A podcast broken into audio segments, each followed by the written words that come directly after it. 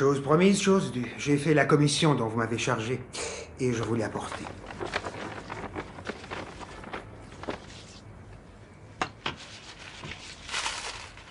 Un ex-flic qui achète une arme, je trouve ça plutôt louche. Mais au fond, ça ne me regarde pas. Alors soyons copains, ok? C'est la réputation de toute la police qui est en jeu. Si vous désirez m'interroger, vous devez suivre la procédure légale. Le Hilo est cinglé. Il fera tout et n'importe quoi du moment que c'est pour Nito.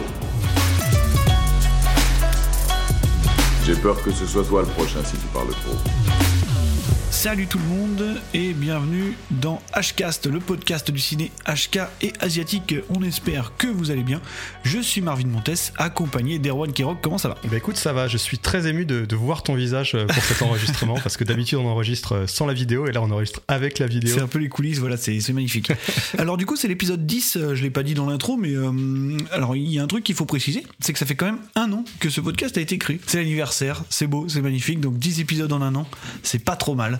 En sachant qu'il y en a un qui est passé aux oubliettes et qui peut-être un jour euh, renaîtra de ses cendres. Pour le deuxième anniversaire, quand on aura 10 000 abonnés. C'est pas sûr. Euh, la dernière fois, on a parlé d'un film américain euh, réalisé par John Woo, donc c'était Chasse à l'homme. Et là, on va toujours pas repartir à Hong Kong, puisqu'on va s'arrêter cette fois-ci par le Japon. C'est la première fois.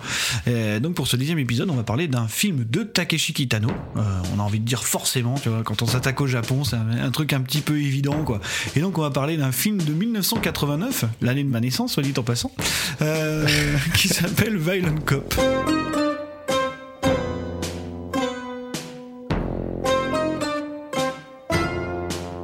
Violent Cop, euh, qui a été euh, ma première introduction au cinéma de, de Takeshi Kitano. J'ai découvert ce film-là euh, en DVD et ça a été, euh, bah, comme pour beaucoup de gens à l'époque, une claque monumentale. C'est un film qui est assez surprenant, euh, je pense qu'on y reviendra, mais quand on connaît le, le Kitano un petit peu plus accompli des années suivantes, et c'est un point de départ qui est assez inattendu finalement, je trouve. Et d'une violence assez rare quand même.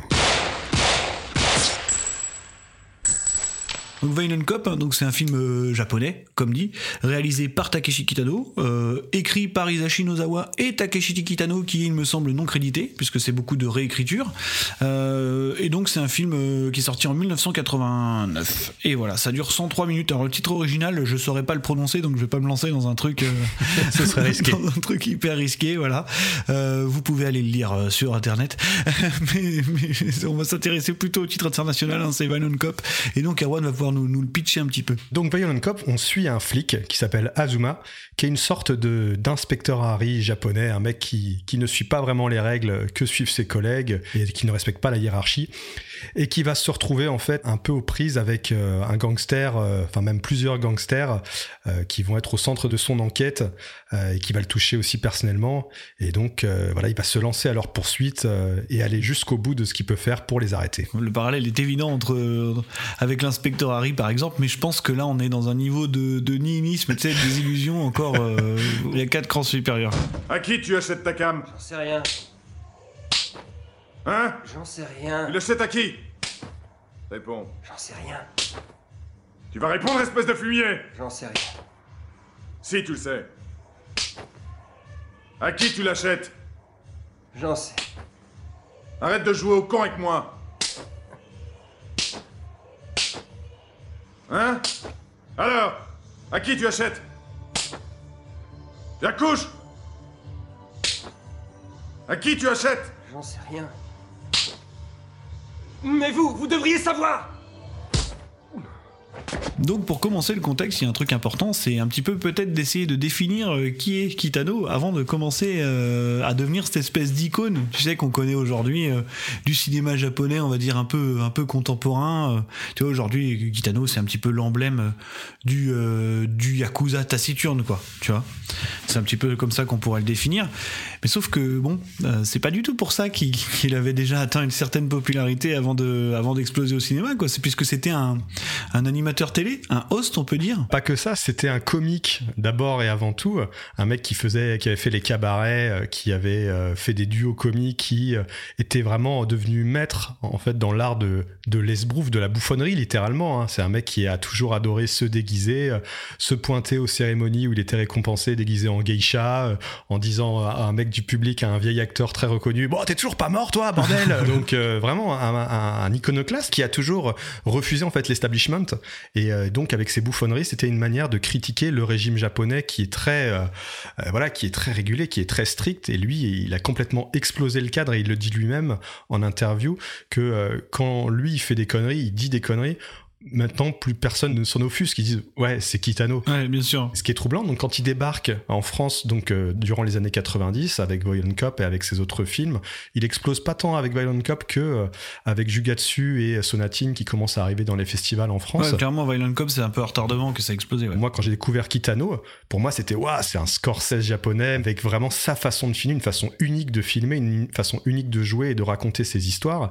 Et quand j'ai découvert des années plus tard ces bouffonneries, j'étais choqué, quoi. J'étais, putain, Ouais. comment ce mec qui a cette façon de filmer, qui a une vraie mélancolie, qui a une vraie, une vraie douleur, une fascination pour la mort, peut être ce pitre total, mais vraiment un bouffon total, et être une méga star au Japon, tandis qu'au Japon, c'était l'inverse. Et au Japon, c'était pendant 20 ans, c'est euh, une star adulée par tous, qui fait tous les plateaux télé, qui fait ses conneries, qui fait des spectacles, qui fait des séries télé, et du jour au lendemain, il veut être pris pour un acteur sérieux. Il joue dans Furio face à David Bowie. C'est ce qu'il considère lui comme son premier rôle au cinéma. Son premier vrai rôle au cinéma. C'est son premier rôle sérieux et lui il l'a pris très au sérieux et euh, il raconte dans le documentaire qui lui est consacré Citizen Kitano de Yves Montmayer quand il est allé au cinéma voir euh, la réaction des japonais euh, qui voyaient le film à chaque fois qu'il apparaissait à l'écran les gens se marraient et lui a été un peu euh, ça l'a beaucoup ennuyé et c'est à partir de là qu'il a décidé de pour faire accepter au public japonais parce que c'était vraiment une méga star de l'humour Ouais. pour faire accepter mon image d'acteur sérieux, il va falloir que je fasse des films sérieux. Et Violent Cop, justement, s'inscrit dans une logique où, euh, en fait, c'est un concours de circonstances qui va faire, qui va prendre la main sur ce film. Je veux juste euh, préciser un truc euh, qui me semblait un petit peu important,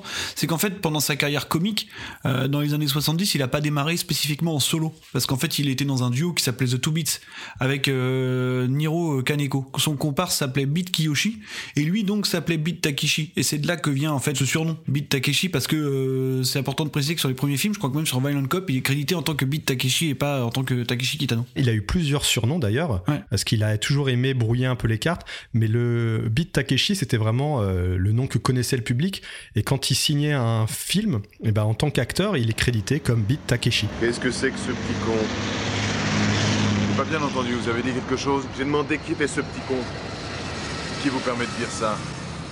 C'est la vérité qui me permet de dire Espèce de ça. trou du cul. Monsieur Asma, c'est de moi qui parle. Bien sûr que c'est de vous. De qui ça pourrait être? Pour ce qui est de Violent Cop, en fait, ça devait être à la base une comédie. Ça devait être une comédie réalisée par Kinji Fukusaku, donc et puis un, un réalisateur qu'on a présenté. hein. Son dernier film, qui est peut-être celui qui l'a rendu le plus célèbre très tardivement dans sa vie, c'était Battle Royale. Je pense que tout le monde connaît. Et donc en fait, quand il fait Violent Cop, Takeshi Kitano, une semaine sur deux, en fait, il doit tourner ses émissions, il doit tourner ses conneries. Je pense que ça a pas plu à Kinji Fukusaku, qui était pas habitué à tourner un film une semaine sur deux selon la présence de la star.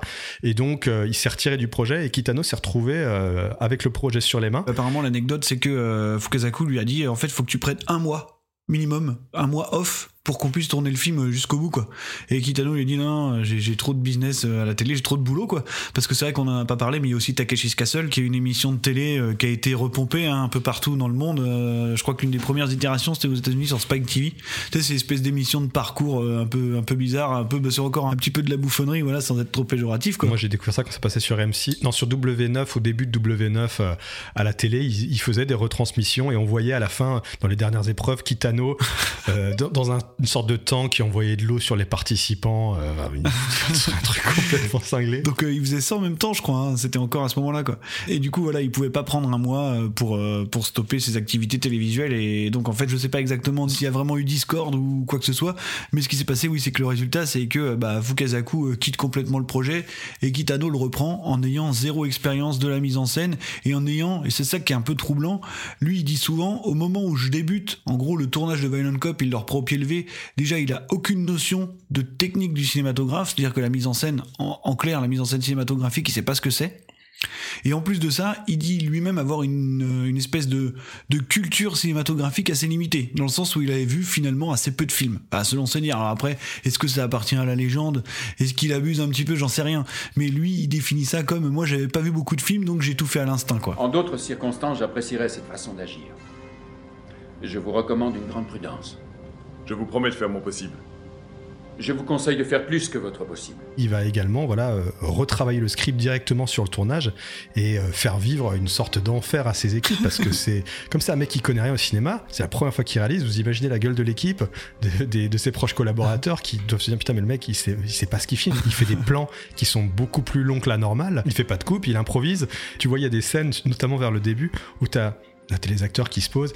Il y en a un qui est sur le point d'ouvrir la bouche et hop, ça coupe. et donc, vraiment, c'est l'économie de dialogue. Et, mais ce qui est trop très troublant, c'est que pour quelqu'un qui n'a aucune expérience de réalisateur, qui a une culture très limitée, moi j'aurais tendance à le croire du cinéma, c'est un, mec qui a une vision extrêmement forte, et c'est peut-être justement parce qu'il connaissait rien qu'il a cette vision en fait unique. Un film de Kitano, c'est unique dans sa mise en scène, c'est unique dans son rythme et unique dans sa, dans sa manière d'être interprété. Enfin, c'est unique à tous les niveaux. Et même son personnage, moi je trouve ça fascinant, la façon dont Kitano marche. Il y a des scènes entières où tu le vois juste marcher.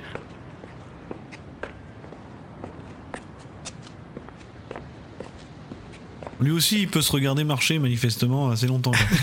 et c'est en fait c'est le proto autodidacte Kitano quoi, véritablement. Voilà, je pense que c'est euh, un des rares exemples, je pourrais pas en citer 5000, tu vois, de, de personnes qui ont un sens totalement inné de la mise en scène, quoi. Parce que on, on sait qu'il y a parfois des critiques sur, euh, de, la part d'un certain public, notamment sur Violent Cop, hein, euh, qui, a, qui est pas le film le plus accessible au monde, qui est quelque chose d'assez difficile finalement à, à, comprendre à assimiler, parce que c'est véritablement une mise en scène, comme tu disais, complètement iconoclaste, quoi. Hein. C'est pas quelque chose qu'on retrouve facilement ailleurs.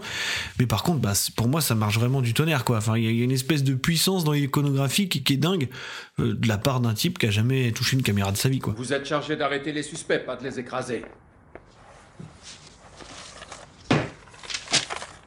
Vous devez faire un rapport. Je sais pas comment on fait. Pourtant, vous avez l'habitude, non? Comme je disais, c'est euh, c'est non seulement une maîtrise de la mise en scène, mais il y a des vraies propositions en termes de direction d'acteur, de montage. Il y a une économie de dialogue. Et comme le disait Kurosawa, Kurosawa est venu à la défense de Kitano quand il avait commencé à sortir ses films sérieux et qu'il n'y avait aucun répondant de la part du public euh, japonais. Il était venu à sa. Il y a une interview filmée où il dit Moi, j'aime beaucoup tes films. Ce que j'aime, c'est qu'il y y a peu de scènes d'exposition comme on est habitué. Ce qu'il sous-entend, c'est que tu prends pas le spectateur pour un con. Tu fais confiance à l'intelligence du spectateur pour comprendre. Et c'est ça qui rend le truc fascinant. On est tellement habitué souvent à ce qu'on nous ce qu'on nous rabâche, ce qu'on est censé comprendre, à ce qu'on mette de la musique, quand on veut nous faire passer un sentiment, qu'on appuie les choses. Mmh. Et lui, c'est vraiment dans l'économie de plan. Quand il utilise un gros plan, c'est extrêmement puissant parce qu'il en utilise très peu justement. Et c'est toute cette retenue qui rend le truc extrêmement puissant. Il y a des plans quand ils apparaissent, c'est ça te souffle la scène où euh, il est en train de tabasser le, le, le suspect qui a, qui a, tué son pote vraisemblablement, qu'il est dans le commissariat et et le, le mec qui l'a tabassé remarque qu'il y a un couteau par terre, il est prêt à le prendre. Vous voulez que j'essaie de vous tuer? Ce serait un cas de légitime défense. Et là, tu vois juste la main de Kitano posée sur son flingue qui attend que le mec prenne le couteau. C'est toi qui as tué Iwaki. Quand tu vois le flingue, tu fais pfff, oh là là là là là là là. Alors qu'est-ce que vous attendez pour me buter? C'est une maîtrise d'une grammaire, comme tu disais, innée, qui est, euh, qui est tout à fait euh, hallucinante. C'est un premier film fait au pied levé, quoi. Fait au pied levé. C'est ça aussi qui est fou, quoi. Vous voulez dire que c'est vous qui allez m'éliminer? Vous ne défendez pas mes intérêts, mais les vôtres. Et vous me faites du tort. Vous mériteriez que je vous tue.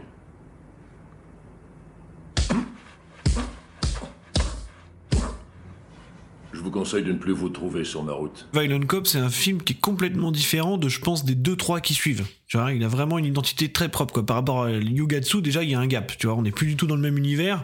Il s'est pas encore laissé aller totalement à l'espèce de poésie qui va le caractériser par la suite, quoi. Euh, il est encore vraiment très brutal sur Violent Cop. De toute façon, il porte très bien son titre. Hein. Comme on disait, ça suit le schéma, en fait, assez classique du, du film de flic un peu badass Tu vois, c'est le mec que là qui respecte pas les règles, c'est l'inspecteur Harry, mais qui résout les enquêtes quand même. Ah, il le fait à coup de poing s'il faut, il le fait avec un flingue s'il faut, mais, mais il y arrive. Et ça commence dès, dès le début. La scène d'ouverture d'ailleurs. C'est clair. Ce qui est intéressant, c'est qu'il il amène, il amène ce scénario jusqu'à un certain point, c'est-à-dire le point où la scène classique, le flic doit démissionner. Je te retire l'enquête, t'es trop violent. euh, Cette fois, Asma, vous êtes allé trop loin. donc lui, bah, il rend son badge et à partir de là, tu penses savoir ce qui va se passer.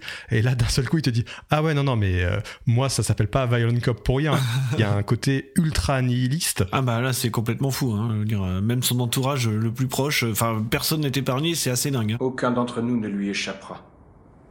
Il n'y a qu'une seule chose à faire, c'est de nous liquider les uns les autres. Si l'un d'entre vous essaie de fuir, c'est moi qui le descendrai. Que ce soit comme ça ou autrement, de toute façon, on crèvera tous. Bon, je pense que tout le monde l'aura compris. De toute façon, euh, je suis très très fan de ce film. Euh, D'autant plus quand on prend en considération euh, le fait que ce soit une première œuvre. Euh, moi, je trouve que euh, c'est euh, encore aujourd'hui, ça a autant, euh, ça m'a autant soufflé que quand je l'ai vu à l'époque. Et je, en revoyant le film, je me suis dit ah oui, je comprends pourquoi j'avais pris déjà une telle claque à l'époque et pourquoi j'avais voulu euh, consommer tous les Kitano parce que c'était euh, c'était un cinéma qui était complètement nouveau et, qui était à l'encontre en fait du cinéma que moi j'appréciais tu vois j'ai toujours été voilà je l'ai pas caché un fan de John Woo fan de cinéma d'action et t'as ce mec qui arrive et qui qui parle vraiment un autre langage. Je parle pas de, japonais, je parle de, il parle un autre langage cinématographique. Comme je disais, il y a une puissance qui se dégage de cette œuvre-là euh, dès le début. La scène du début, t'as un clochard que tu vois qui, est en train de manger la nuit tout seul et tu sens qu'il y, a un contentement. Et là, t'as des mecs, des jeunes qui arrivent et qui commencent à lui faire peur. Le mec essaie de partir, il se prend des coups. On voit pas les coups partir parce qu'on reste seulement sur le clochard qui se prend des coups, les jeunes qui se marrent. On pense qu'il va s'en sortir parce qu'il arrive à passer par-dessus une petite porte Vas-y, pousse-la avec ton vélo et les mecs leur chopent de l'autre côté, le tabassent et l'éclatent vraiment. Et tu fais, c'est déjà dur à regarder ça. C'est déjà vraiment dur à regarder. Ce qui frappe vraiment fort, c'est que euh, il y a une réflexion qui est beaucoup revenue par rapport à ça, c'est que tu sais à la fin des années 80, euh, à l'entame des années 90, on commençait à avoir une vision du Japon qui était un petit peu fantasmée, je pense en Europe. Tu sais en tant que société euh, pas idyllique mais aseptisée. Sais, euh, souvent représenté euh, au cinéma et dans la culture populaire comme euh, un truc très cadré avec euh, des grosses valeurs, assez peu en proie à la criminalité, finalement une sorte d'Eldorado technologique quoi. Et en fait là, dès le premier plan, il te montre presque le Japon sous son jour le plus sombre quoi, parce que voilà, le premier plan du, film, c'est un plan fixe sur ce mec qui a, tu qui a plus de dents, qui est en train de se marrer dans la rue, qui se fait tabasser par des mecs juste parce qu'il est là en fait, parce qu'il les a croisés quoi. Donc ça, je pense que c'est aussi un, un truc assez inhabituel et assez choc. Tu vas tout de suite montrer, euh, en fait, le Japon, c'est pas que c'est pas que le progrès technologique et, la société ultra cadrée, c'est aussi la criminalité, c'est aussi ça quoi. Cette scène, elle parle directement au passé aussi de, de, Kitano, parce que Kitano a grandi dans un endroit extrêmement pauvre, et donc euh, ça renvoie aussi à cette image de, de la pauvreté, et puis de, de cette jeunesse, on va dire, dorée, parce que ce qui est choquant aussi dans cette scène, c'est sa conclusion. C'est-à-dire qu'on a ces jeunes qui, qui l'ont tabassé, qui ont rendu inconscient le, le pauvre petit vieux, et qui, en fait, retournent dans les beaux quartiers, euh, dans une super belle maison. On a un plan qui c'est vraiment troublant quand tu vois le gamin arriver, il se fait déposer par un copain en vélo, et il va, il va chez lui tranquille, il rentre et, euh, et c'est là justement qu'on a l'arrivée de Kitano. Et en fait, ça, c'est un de mes plans préférés au cinéma, quoi. C'est un de mes plans préférés du cinéma. Non, je te jure, il est complètement fou. Et il se passe. Et tu vois, c'est là où, on, rejoint ce truc de sens ciné de la mise en scène, parce que c'est dingue, quoi. T'as un espèce de plan d'ensemble, tu sais, sur la maison, euh, où tu vois le gamin rentrer dans la grande maison super belle, quoi. Il rentre, la porte se referme. Et là, t'as Kitano qui arrive, l'air de rien, tu sais, sur le même plan, il a aucun cut, il frappe à la porte, quoi. Et je trouve son entrée dingue, alors qu'il se passe rien, quoi. Justement, c'est encore plus que ça. On s'attend dans ce genre de scène, tu vois, bah, le gamin il rentre chez lui, fin de, fin de la scène, tu vois, mais la caméra reste et là tu dis, il y a un problème. Il y, a, y a un truc qui va se passer. Et donc tu commences à anticiper et tu vois le mec qui rentre tout doucement, marchant. C'est vrai que ça démarche si particulière. Première fois que tu vois, que tu vois Kitano, de dos, pas, pas de mise en scène particulière. C'est juste un mec qui se pointe dans le cadre et qui va, et qui arrive comme une bourrasque dans la maison, Ouais, déf- complètement défoncer fou. le gamin, quoi. C'est dingue parce que là, là, le reste de la scène, la scène est folle quoi. Il monte son badge, genre, tu sais, tout souriant et tout, oui, bonjour. Police, Je ne vous connais pas. votre fils est à la maison? Oui. Je dois le voir. Il monte, il fout une grosse branlée au, au- au gamin Tu iras te dénoncer à la police avec tes copains. Tu vois ce que je veux dire? Et il se casse quoi. Et voilà, c'est tout. En fait, c'est dingue parce que c'est caractérisé en 3 minutes chrono. Et en fait, tu comprends un truc qui est inhabituel, que c'est vraiment un personnage que tu ne que tu n'as pas l'habitude de voir. C'est un truc que tu comprends à travers la puissance de cette intro-là. Déjà, c'est que c'est pas quelqu'un qui intervient. Euh, quand il se passe des trucs. C'est-à-dire qu'il il voit les choses, parce qu'en fait on comprend très vite que du coup s'il arrive aussi vite, c'est qu'il a assisté à toute la scène euh, précédente mais sans intervenir. Mhm. Parce qu'il le dit ensuite hein, qu'il a tout vu. Oui, c'est confirmé. ouais. Voilà. C'est qu'en fait, il, il attend que ça se termine et ensuite il applique sa justice, quoi. Voilà. Donc il attend que l'autre se fasse défoncer. Ok, j'ai vu, il y va, il éclate le gosse, quoi.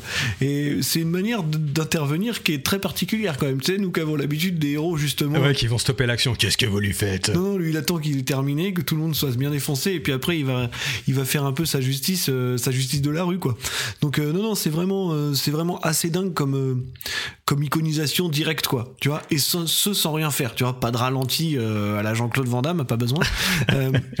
Et juste après, en fait, t'as sa deuxième euh, iconisation qui est aussi euh, dingue, où t'as ce plan où tu le vois arriver euh, au fond du pont, ouais, avec toujours sa démarche bizarre, et la caméra reste sur lui super longtemps, quoi. Avec cette musique qui l'accompagne. Et en fait, c'est un truc qui est quasiment inexplicable, euh, justement, dans sa mise en scène, mais c'est que ça, ça marche du tonnerre et tu ne comprends jamais vraiment pourquoi. Tu comprends jamais vraiment pourquoi. Même le personnage, dans un style euh, inspiré du théâtre no, où tout le monde porte des, porte des masques qui cachent l'expression des, des comédiens, il sourit très rarement. Il y a une économie des, euh, de, de son visage, en fait. C'est vraiment son visage, c'est presque du marbre. Et on sait jamais trop ce qu'il pense. C'est vraiment ses actions qui parlent pour lui. Et je trouve qu'il y a beaucoup d'humour là-dedans aussi. Ce début où il va, va casser la gueule au gamin. C'est finalement, c'est très drôle aussi. Il y a toujours une petite pointe d'humour, quoi, dans, dans certaines des situations qui sont quasiment grotesques, tu vois. Ah bah, il y a- il y, a des scènes où je me suis marré, moi. On parlait en off avant de, du mec qui vient de se taper sa sœur, où il insiste pour l'accompagner jusqu'au bus, et en fait il suit le type, et puis il lui met des petits coups, tu sais, tous les mètres, en lui disant tu vas l'épouser, tac, il lui met un petit coup derrière la tête, et en fait tu te marres alors que ce qui se passe est atroce, il le balance dans l'escalier. L'autre, tu sens qu'il risque de l'avoir sur le dos toute sa vie, quoi. Et, et, euh, pareil, un mec qui en- qui embrouille un flic euh, dans les couloirs de la, du commissariat. Tu oses me parler comme ça? Lui, il arrive, il dit rien, il lui met une grande tarte dans la gueule, le mec tombe par terre. Et puis voilà, il se casse, quoi. Si t'as rien à faire, petit salaud, essaye de t'occuper de ta femme. Sinon, va travailler. Et en fait, ça, me fait euh, revenir à une interview qu'il avait donnée et que j'avais trouvé vraiment super, où ça éclaire pas mal sa façon de mettre en scène, parce que justement, comme on le disait au début, euh, on rappelle encore qu'il avait aucun bagage et qu'il avait aucune expérience de la mise en scène. Et là où ce que lui dit, c'est que je pense aussi que c'est presque une grande leçon de, de professionnalisme et d'humilité, c'est qu'il disait bah, qu'est-ce que je fais en tant que mec qui connaît rien, euh, en tout cas au cinéma et encore moins au cinéma euh, d'action, au cinéma policier, néo-noir, ce que tu veux. Bah, c'est qu'en fait, il a décidé de revenir à ses racines, à, ce que, à son domaine de compétence, à ce que lui maîtrise, et c'est la comédie. Et, c'est pour ça qu'il définit la violence dans Violent Cop comme euh, un système de tempo comique en fait. C'est-à-dire que dans sa manière d'élaborer ses sketchs, que ce soit à la télé ou sur scène auparavant, il disait ce qui, marquait vraiment, c'est que euh, on faisait beaucoup de choses du quotidien où il se passait pas grand-chose, et le gag arrivait comme ça sans prévenir d'un coup, très sec, et après on repartait sur autre chose. Et en fait, la violence dans ce film-là, elle est traitée exactement de la même manière. C'est-à-dire qu'il se passe rien, t'as des scènes euh, hyper statiques où voilà, les gens se parlent ou se parlent même pas, ils se regardent juste, et d'un coup t'as un truc super violent qui se passe, ça dure 3 secondes, ça repart, et il reste juste les conséquences quoi. Apparemment, vous me soupçonnez. Mais vous faites fausse route. Je ne suis pour rien dans cette histoire. D'ailleurs, c'est une histoire de fou. Et le fou, c'est lui, c'est pas moi.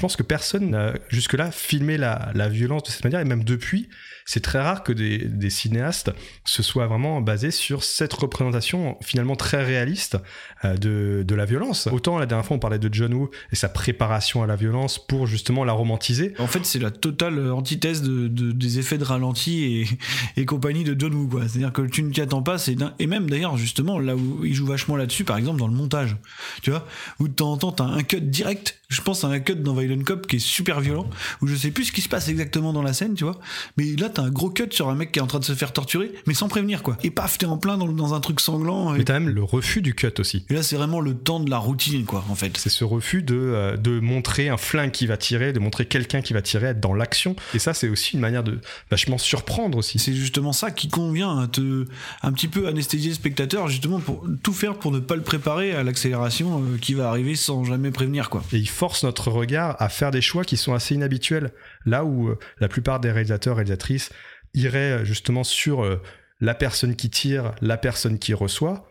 et bah, lui va décider de rester soit sur la personne qui tire, soit sur la personne qui reçoit, et de rester, de faire durer le temps. Il y a une phrase qu'il qui a dit, il y a une citation claire, il dit en fait, je pense qu'il est plus effrayant de voir le point que celui qui est frappé. Donc ouais, ouais voilà, il y a, y, a, y a, tout ce truc-là autour de la mise en scène. Et, et finalement, encore une fois, pour quelqu'un qui, qui maîtrise pas les, les normes, euh, même quand le film essaye de faire un peu d'action, tu vois, je pense par exemple à la course-poursuite un peu centrale, là, ouais. eh ben c'est, c'est quand même plutôt bien réussi. C'est hyper prenant comme scène. C'est hyper prenant. Et d'ailleurs, ça me fait penser à quelque chose d'autre que j'ai vu il y a pas si longtemps. Et bon, je pense que le, le parallèle est facile à faire. C'est que j'ai revu il y a pas si longtemps French Connection.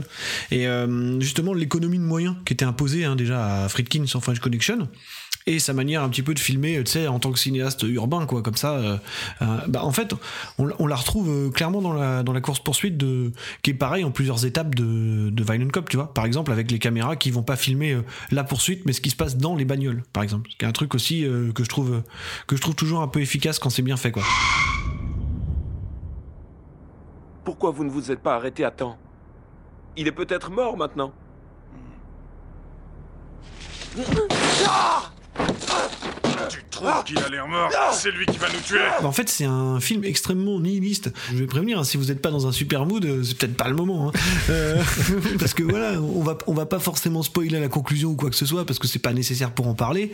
Mais j'ai rarement vu un truc aussi dégueulasse. Euh, c'est quand même. Enfin, la, la, dernière scène du film est hallucinante, quoi. Parmi les derniers mots du film. Hein, euh, Tous complètement cinglés. Comme je disais, le personnage est anti-establishment et je disais que Kitano, Beat Takeshi, vous pouvez l'appeler comme vous voulez, est un mec profondément anti-establishment, c'est-à-dire que lui est mal considéré par la haute société japonaise. D'une certaine manière, il leur chie un peu dessus, quoi. Clairement. Certes, c'est un personnage sérieux, certes, c'est un film sérieux, mais qui parle quand même de la corruption, qui parle quand même d'une perte de valeur, hein, autant dans la jeunesse que les vieux qui se font critiquer, qui se font taper dessus. Tu parlais de la scène au début où les enfants, depuis le pont, jettent des ordures à un mec qui est sur son bateau. À plusieurs niveaux, il montre une société en perte de valeur totale. Et lui, c'est un peu une force tranquille qui est... Les événements ont vraiment, c'est ce que je me disais en regardant le film, les événements n'ont pas de prise sur lui. Ouais, jusqu'à la scène finale en fait. Il y a le moment aussi où dans le commissariat, l'autre lui dit un truc sur sa sœur, je crois. Ouais, il pète les plombs. Et ouais. c'est la première fois où on voit vraiment son expression littéralement changer. Mais, euh, mais sinon, il reste, il reste très mutique. Enfin, de toute façon, le mutisme, ça fait partie du personnage de Kitano, du cinéma de Kitano.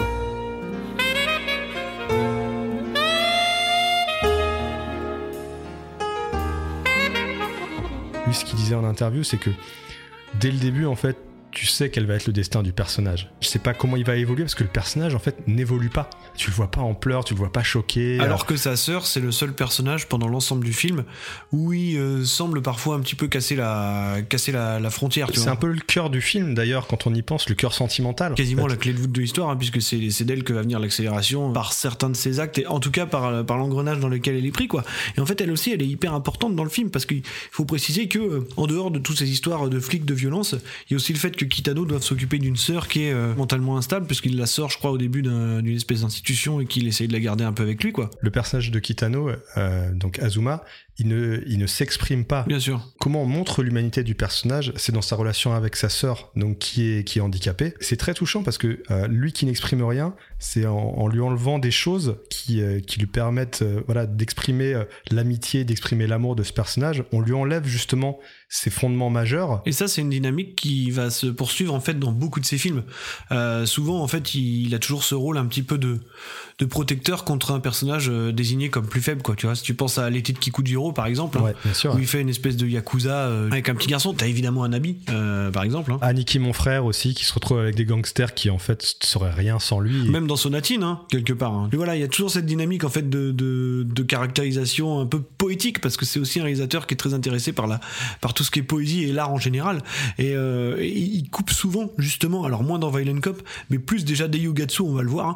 Euh, il coupe souvent en fait des grandes plages de violence et de réalisme pur par des espèces de plages beaucoup plus poétique et pour ça il utilise beaucoup bah, le reste de son casting et, en fait des personnages plus nuancés et plus expressifs en fait. Mais on voit comment justement il va, de plus en plus être en maîtrise de sa narration, de la façon dont il raconte une histoire, de ce qu'il utilise pour raconter une histoire. Quand on voit Anabi, là c'est vraiment Anabi, c'est vraiment le film d'auteur tu vois, où il va mélanger justement la, peinture avec le, cinéma, qui va arriver à une certaine maîtrise du hors-champ, en tout cas de la durée des plans. Il arrive vraiment à une maîtrise, et c'est pour ça qu'après Anabi, il s'intéresse à un autre cinéma en fait.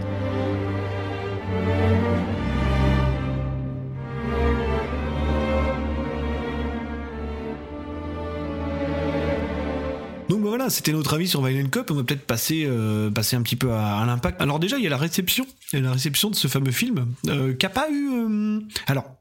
En termes justement de critique, il y a eu la, la, la réception de cette méthodologie Kitano, qui a peut-être été un petit peu incomprise au début, hein, la sortie de Violent Cop, puisqu'on lui a souvent dit, a priori, selon ses dires à, à lui personnel, hein, euh, c'est qu'on lui a tout simplement dit qu'il savait pas filmer en fait. Après, encore une fois, c'est une proposition tellement Tellement euh, forte et je pense déstabilisante, parce que c'est quelque chose d'assez déstabilisant, hein, d'avoir le bouffon public, par exemple, d'avoir euh, euh, la gaffe. Alors ça, voilà, c'était préparé, mais imaginez que le baltringue, ça soit un peu le Violent Cop de Vincent Lagaffe.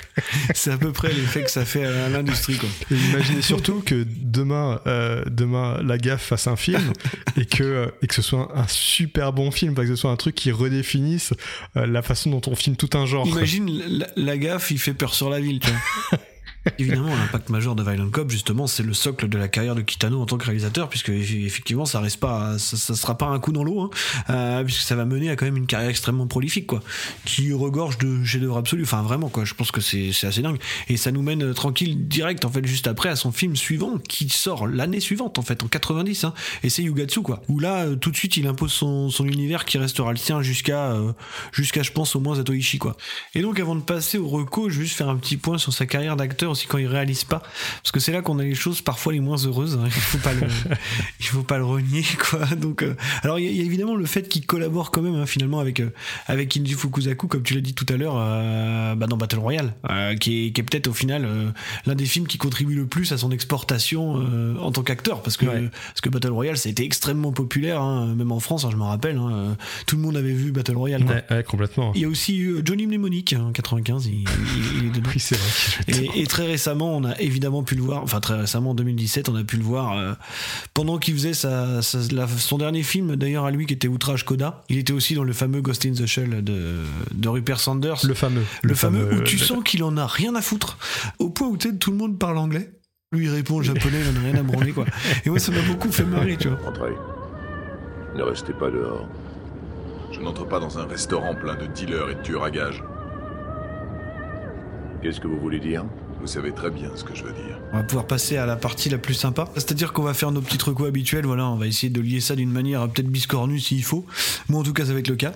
Euh, mais est-ce que tu as quelque chose dans, dans, dans ton sac là euh, qui, qui se rapproche du polar noir ou de, ou de Kitano ou de ce que tu veux? Alors, de Kitano, pas tant que ça du polar noir, enfin, quoique, et j'en ai un vague souvenir parce que je l'ai vu il y a très longtemps. Mais il y a, voilà, quand j'étais ado, euh, j'ai découvert par l'intermédiaire du Festival de science-fiction de Nantes euh, un, un cinéaste assez unique qui s'appelle Takashi Miike. Bah évidemment. Et le premier film que j'ai vu dans un cinéma de Takashi Miike, c'était un film qui s'appelait euh, Ozu. Ouais. Et, euh, ou Gozu, Gozu peut-être. Ouais. Et, qui, qui- et, et la salle était en émoi devant le truc, tu vois. On, on pleurait de rire. On se dit, mais c'est quoi ce délire? Et je me suis intéressé donc après à la filmographie de ce monsieur que je, dont j'ignorais absolument l'existence. Et j'ai découvert notamment la trilogie des Dead or Alive, Mhm. qui n'a rien à voir avec le jeu vidéo pour ceux qui, ceux qui connaissent. Ou avec le film de Paul Anderson. avec le film de Paul Anderson. Et je crois bien que, si je me souviens bien, c'est ce que j'avais les trois en DVD, mais je les ai pas ouverts depuis très longtemps. Dead or Alive 2, euh, c'était pour moi vraiment du Kitano. C'est-à-dire Mhm. que c'est une sorte de parodie de Kitano, mais pas complètement. Le scénario, je ne m'en souviens plus du tout. Euh, c'est vraiment juste, c'est un film qui m'avait euh, beaucoup, beaucoup fait penser à Kitano. Autant Dead or Alive 1 et Dead or Alive 3 n'avaient rien à voir avec Kitano, autant le 2.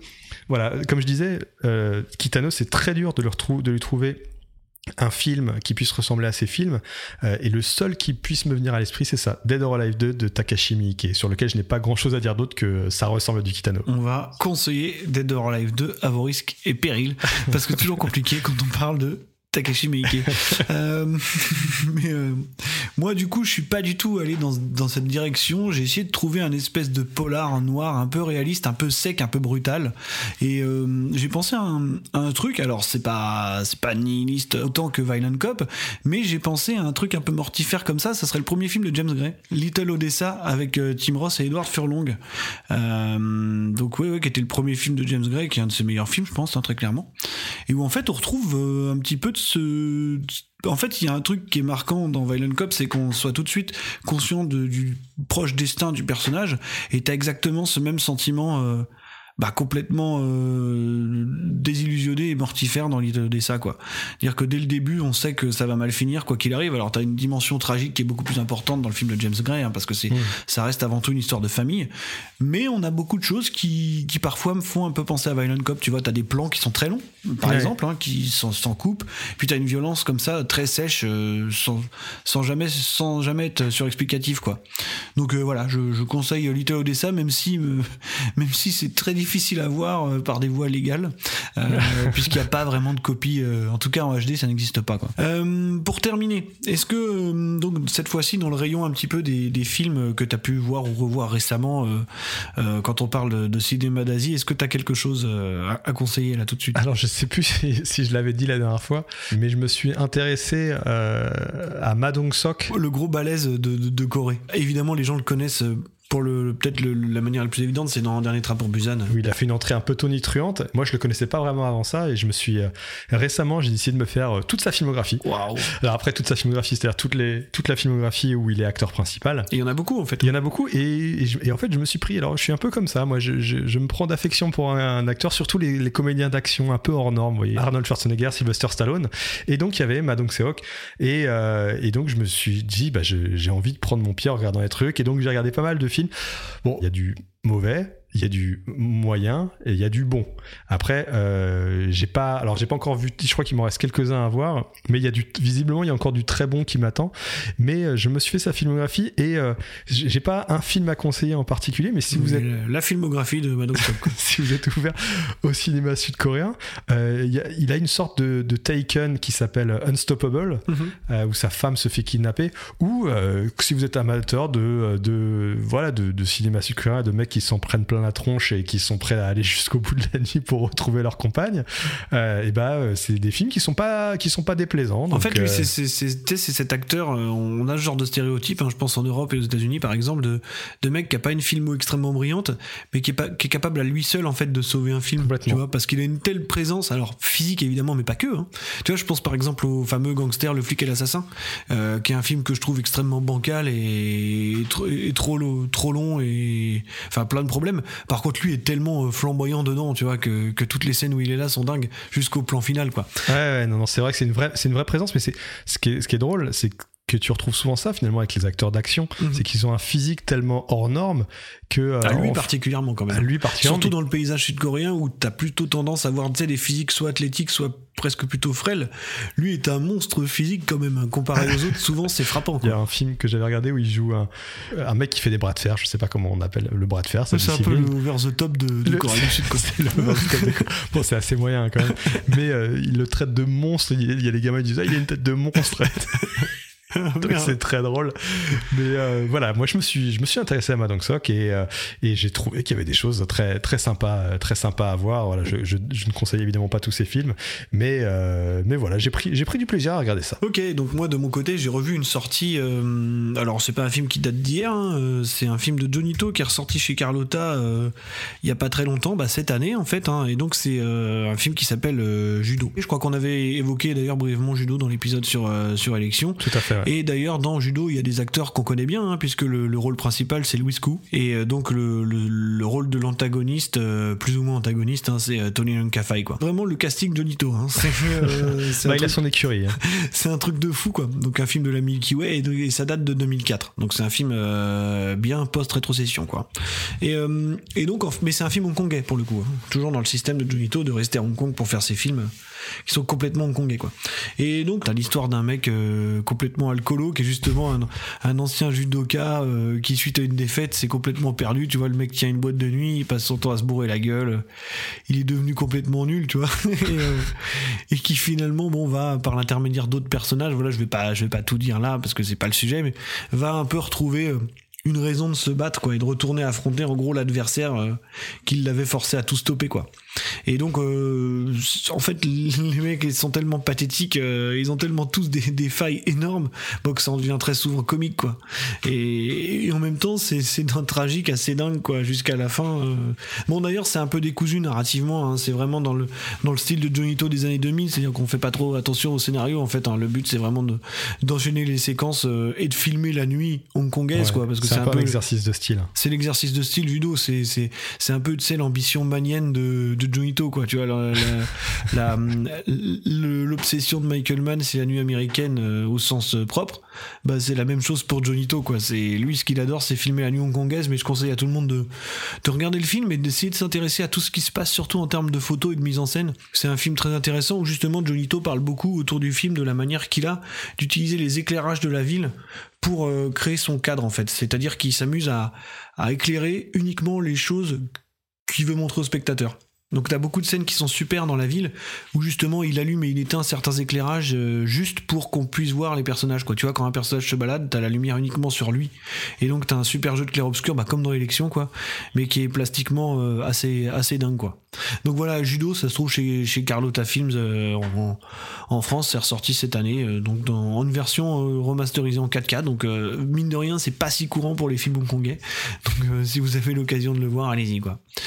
Bon bah je crois qu'on arrive euh, on arrive au bout de cet épisode hein. donc euh, l'épisode 10 est dans la boîte euh, monsieur. Un an, un an célébré avec Un cet an, épisode. trois, trois confinements. Euh, C'était clairement le bon moment pour lancer un nouveau podcast. Je sais pas. On a vécu tellement de choses, les amis. Un épisode perdu dans les limbes. Mais il existe. Il, Il existe. Je pense que ça va être le, le running gag de, de HKS the- maintenant. re- Release the, the Kerok Cut. Désolé. Donc en tout cas, on espère que cet épisode vous a plu, qu'on vous a donné envie de voir euh, Violent Cop et plein de films de, de Kitano. Voilà, encore une fois, si vous n'êtes pas dans un super mood, attendez un peu. Euh, Mais merci de nous avoir écoutés jusqu'au bout. Et euh, alors, on n'a absolument pas euh, prévu de sujet. Alors moi, après, là, je me, je me lance sur un truc. Je me dis que bon, vu que ça fait quand même deux, deux espèces d'escapades, on va peut-être retourner la prochaine fois à Hong Kong Ouais, pour parler d'un- assez gros truc, je pense. Ça fait, ça fait un petit moment, donc euh, il, faut, il faudra s'y recoller, quoi. Je me disais à l'instant que peut-être que. euh, alors, je, je sais pas si on a assez d'auditeurs pour ça. C'est peut-être un peu prétentieux de ma part, mais peut-être qu'on pourrait mettre en place une sorte de sondage, de faire une proposition de 4 ou 5 films sur euh, les réseaux sociaux, Twitter par exemple. Mais très clairement. de dire voilà lequel, lequel vous voudriez qu'on fasse. Et, On euh, va le mettre euh, facilement en place d'ailleurs. hein, voilà, vous allez pouvoir euh, commenter et puis nous dire un petit peu ce que vous voudriez absolument voir dans les prochains épisodes. Et puis dans ces cas-là, on se montrera une espèce de liste. Et puis euh, et puis et puis on essaiera de faire ça. Bien sûr, on fera le- les demandes des auditeurs en priorité. et évidemment, si vous voulez nous insulter, vous êtes les bienvenus. Bienvenue. Mais faites-le avec 5 étoiles sur euh, Apple Podcast. vous nous insultez, mais vous mettez les 5 étoiles et ça ira très bien.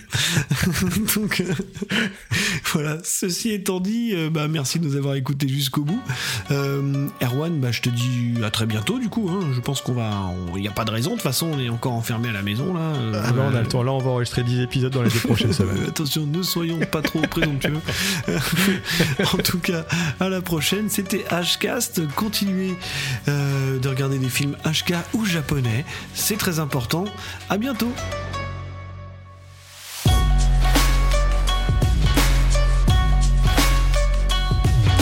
Vous avez écouté Hcast, un podcast de Marvin Montes et Erwan Kirok avec Micro Stockholm. Retrouvez-nous sur les réseaux sociaux et abonnez-vous, partagez le podcast et n'hésitez pas à mettre des étoiles et des petits commentaires sympas pour nous soutenir.